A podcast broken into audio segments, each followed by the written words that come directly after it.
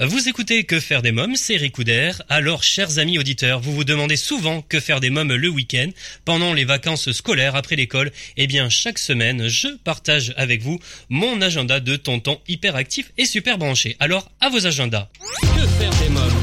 Cette semaine, mon choix s'est porté sur la comédie française à voir absolument avec vos ados, alibi.com, réalisé par Philippe Lachaud. Greg a fondé une entreprise nommée alibi.com qui crée tout style d'alibi.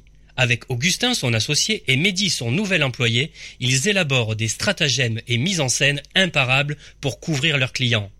Mais la rencontre de Flo, une jolie blonde qui déteste les hommes qui mentent, va compliquer la vie de Greg, qui commence par lui cacher la vraie nature de son activité. Lors de la présentation aux parents, Greg comprend que Gérard le père de Flo est aussi un de leurs clients. Je vous propose d'écouter la bande-annonce. Bonsoir Romain Et tu es encore au bureau? Gourdon a avancé la réunion demain matin. Besoin d'éviter un dîner avec les beaux-parents? T'es Cacher une infidélité Ou encore préserver votre jardin secret T'es là, bébé? Ouais, je suis là. Détendez-vous, on s'occupe de tout. Notre société cartonne, j'ai rencontré l'amour. En bref, tout allait bien dans ma vie. Je viens vous voir pour un ami marié. Et il vient de rencontrer une jeune femme euh, avec qui il voudrait peut-être partir en week-end. Comment s'appelle votre ami? Son prénom, il s'appelle comment? Jean, Jean-Claude. Jusqu'au jour où j'ai rencontré mon beau-père. Coucou papa. Bonjour Jean-Claude. Gérard. Et ma belle-mère. Coucou maman. Ce sera le 30e anniversaire de notre mariage ce week-end. Gérard sera même pas là. Ah bon? Blou, blou. Flo commence à me poser plein de questions. Qu'est-ce que je vais faire? C'est la merde. Je vous l'ai pas encore dit, mais j'ai des petits problèmes de, de narcolepsie. Bah c'est pas grave, dès qu'on voit une aire d'autoroute, tu t'arrêtes, tu peux tenir jusque là. Oui, sans problème. Bah cool. Et t'as ça depuis longtemps?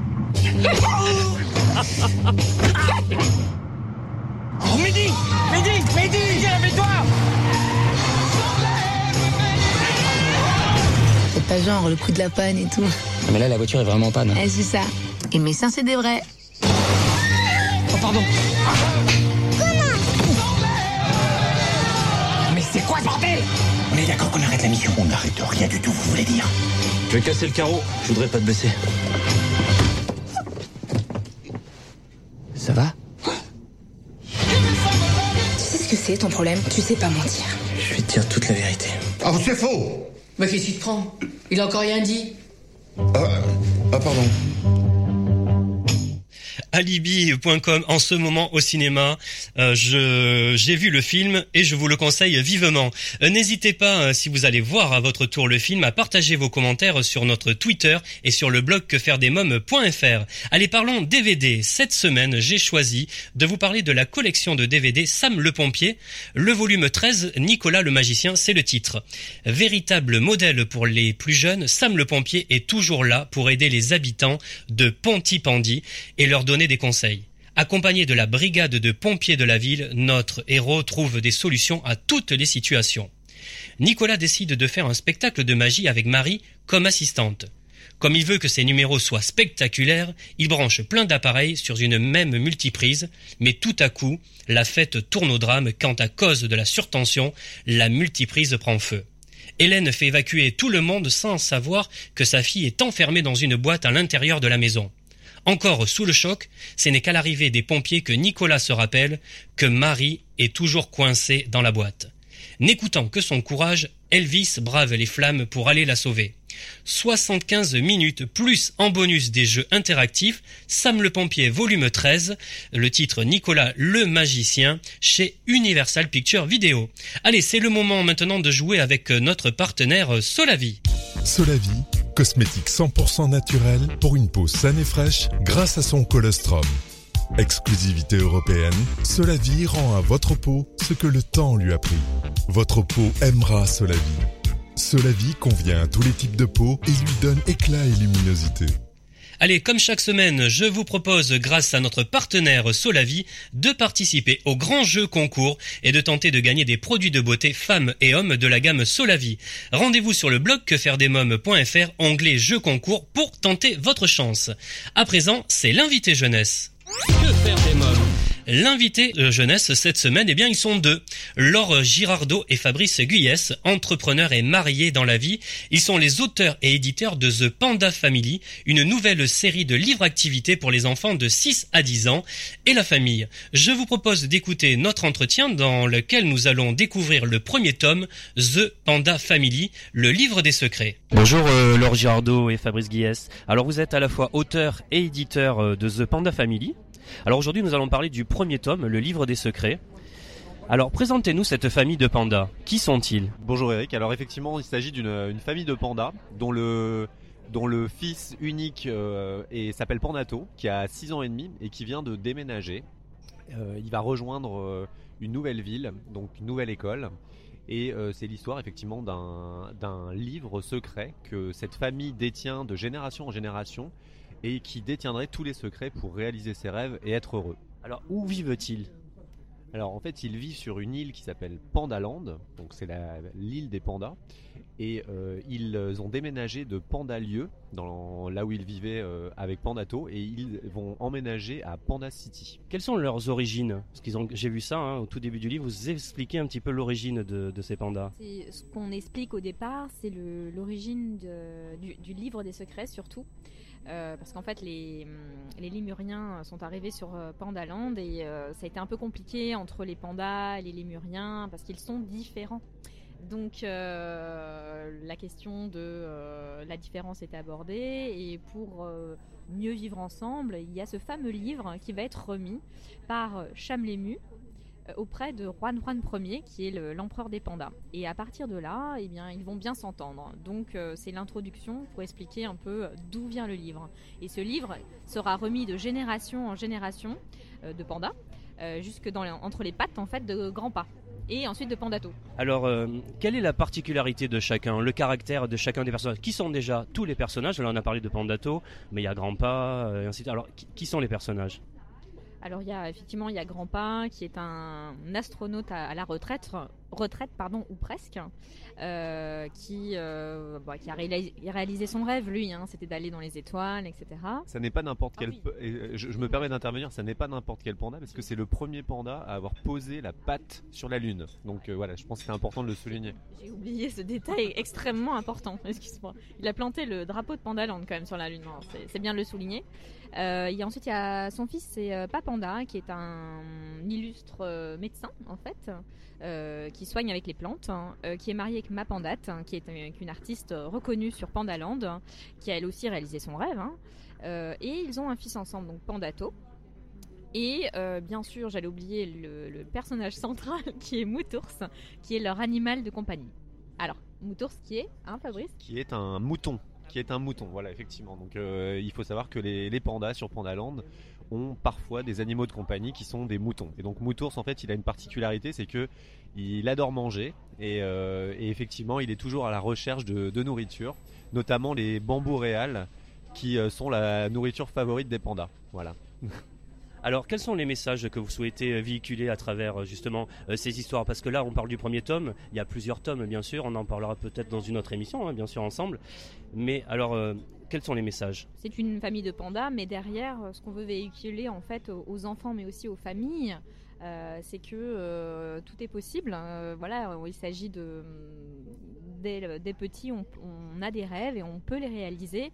Euh, et l'objectif de ce premier tome, c'est d'identifier en fait quels sont, euh, mes rêves, qui je suis, euh, qu'est-ce qui, me, donne envie de me lever le matin. Et donc Grandpa va transmettre en fait un certain nombre d'outils rigolos, créatifs pour aider en fait Pandato, mais aussi donc les enfants derrière, à, à, réaliser leurs rêves. Parce que le rêve, c'est voilà, c'est ce qui, je pense, en tant qu'être humain, ce qui nous porte en fait, de la volonté de réaliser ce, ce, qu'on, ce dont on rêve et ce, qu'on a envie en fait. Alors dites-nous un peu plus sur le fonctionnement du livre.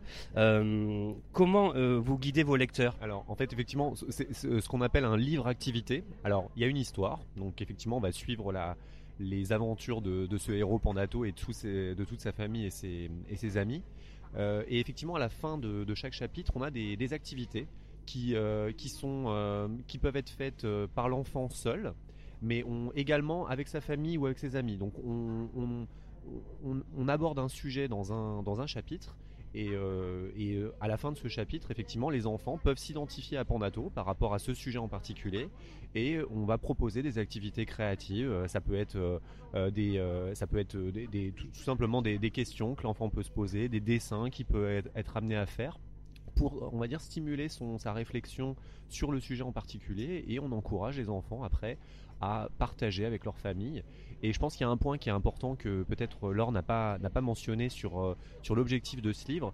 Euh, on, a été, on a deux beaux parrains que sont euh, Tal Benchar et euh, Florence Servan-Schreiber, qui sont, on va dire, les, les parents de la psychologie positive. Et sur ce premier tome, en fait, on s'est appuyé sur des concepts de psychologie positive où finalement on amène les enfants à regarder les choses de façon plus positive, voir peut-être le verre à moitié plein plutôt qu'à moitié vide.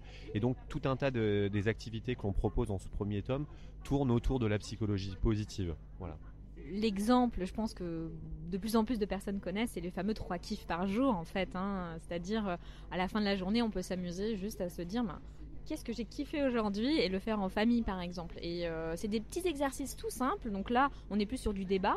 Euh, à un moment donné un, rituel hein, euh, familial. Euh, mais ça peut être, comme disait Fabrice, des petits dessins à faire pour identifier ben, ce que j'aime faire. ou un exemple aussi intéressant dans le livre, c'est parce que beaucoup d'enfants redoutent la rentrée des classes n'est-ce pas? Donc voilà, au lieu d'imaginer le pire, on invite l'enfant à imaginer le meilleur avec une super maîtresse, etc. Euh, et, ça, c'est à travers un exercice créatif. Qu'est-ce que vous avez en commun avec euh, Pandato, hein, le personnage? Peut-être est-ce que vous avez déménagé, changé d'école quand, euh, lorsque vous étiez enfant?